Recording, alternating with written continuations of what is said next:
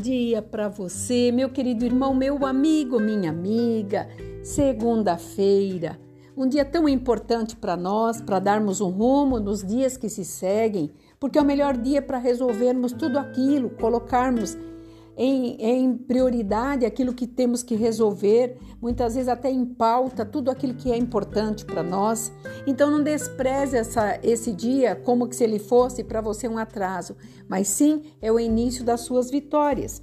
E a palavra de sabedoria nesta manhã vai falar conosco em 2 a Pedro, capítulo 1, versículo 8. Pois estas coisas existindo em vós, e vós aumentando, fazem com que não sejais inativos e nem infrutuosos em pleno conhecimento do nosso Senhor Jesus Cristo. Aqui ele estava falando da nossa prática progressiva, da graças que Deus, cristã que Deus nos deu. E ele estava exortando ali o poder divino de fazer as coisas em nós. E quando Deus nos coloca algo para nós sermos e fazermos, ele não retira, engano seu quando você acha que Deus se arrependeu de ter te dado alguma promessa. A falha não está em Deus, nem na Sua palavra, que é eficaz e viva. Está em nós por não adquirirmos toda a propriedade desta palavra aplicada na nossa vida. Por isso que Pedro aqui estava querendo colocar em evidência as ordenanças de Deus para sermos vencedores. E a maior parte das pessoas ficam repetidamente fazendo os mesmos erros. Não aprende com seus erros, não aprende com as suas práticas. E quando volta a praticar, está mostrando que essa ordenança que Deus traz para nós, que é um, é um processo processivo, é processo, você tem que, tem que caminhar, você não tem que recuar. Porque as promessas irão cumprir nas nossas vidas. Para isso, temos que reunir algumas armas que Deus já nos deu. Ele não vai nos dar. Oramos errado quando falamos, Senhor, nos dá isso, nos dá aquilo. Não, já está em nós. Ele já estabeleceu todas essas armas para nós. Eu ponho como armas porque serão é, motivos de defesa para nós. Também de motivos para podermos exaltar o nome de Deus, como conhecimento da palavra dele. Muitos falam em Deus, mas até onde está o conhecimento próprio do que Deus é, é eficiente para tocar a tua vida em frente? Para que você não venha se agarrar a pessoas vivendo de migalhas, de palavras que no momento pode ali, sabe, acariciar a tua emoção e no passar dos dias você vai ficar novamente depressivo. O domínio próprio de você ter atitude de saber que quando você toma uma decisão, você terá que arcar com todas as consequências. E quando nós já passamos pelas mesmas consequências, esse aspecto não é conhecimento, mas sim nós estamos atrasando o nosso caminho. Esse esse domínio próprio nos trará perseverança, porque quando você toma uma posição e tem certeza de quem você é e o que você está galgando, você trará uma perseverança para você e para quem tiver à sua volta. Seja você empresário, seja você um pastor, seja um diácono, seja simplesmente um comerciante, seja simplesmente você. Essa perseverança trarão pessoas ao teu lado para te admirar e ver que você não é qualquer coisa.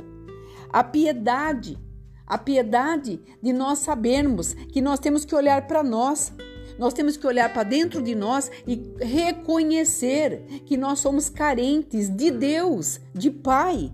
E Ele nos fez para que nós pudéssemos ter todos esses sentimentos e essa piedade que está dentro de nós ser colocada dentro da vontade dele.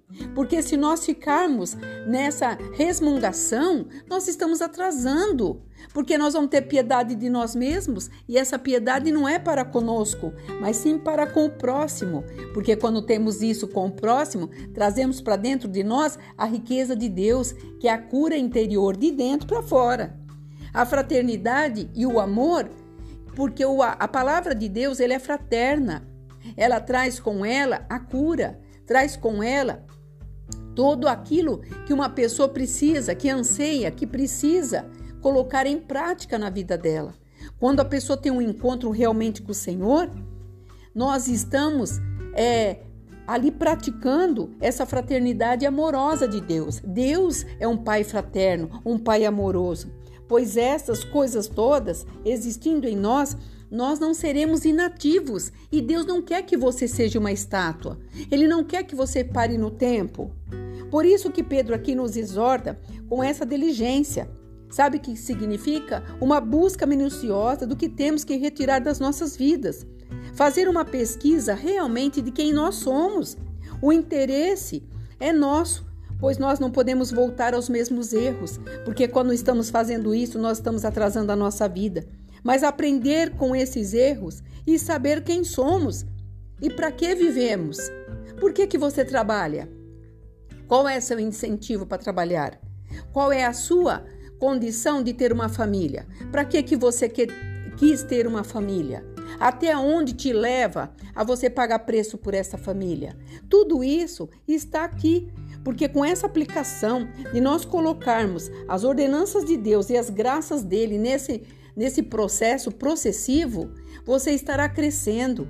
Por isso, que com essa aplicação de saber que é o que é o melhor para nós, nós mostraremos aquilo que nós fazemos de melhor. E Deus nos fez para a exaltação do nome dele.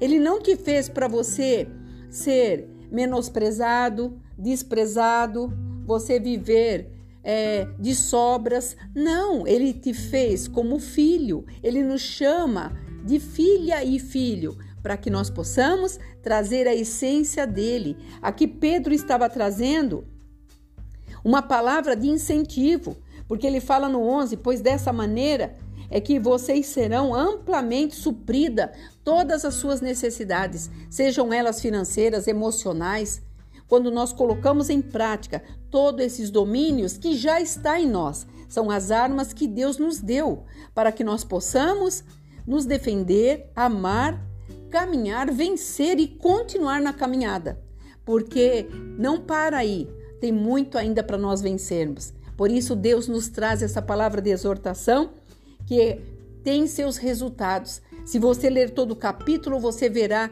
que trouxe resultado para aquela palavra que trouxe, através de Pedro, a exortação para os seus discípulos e pessoas que estavam à sua volta. Que você possa ser uma pessoa dessa.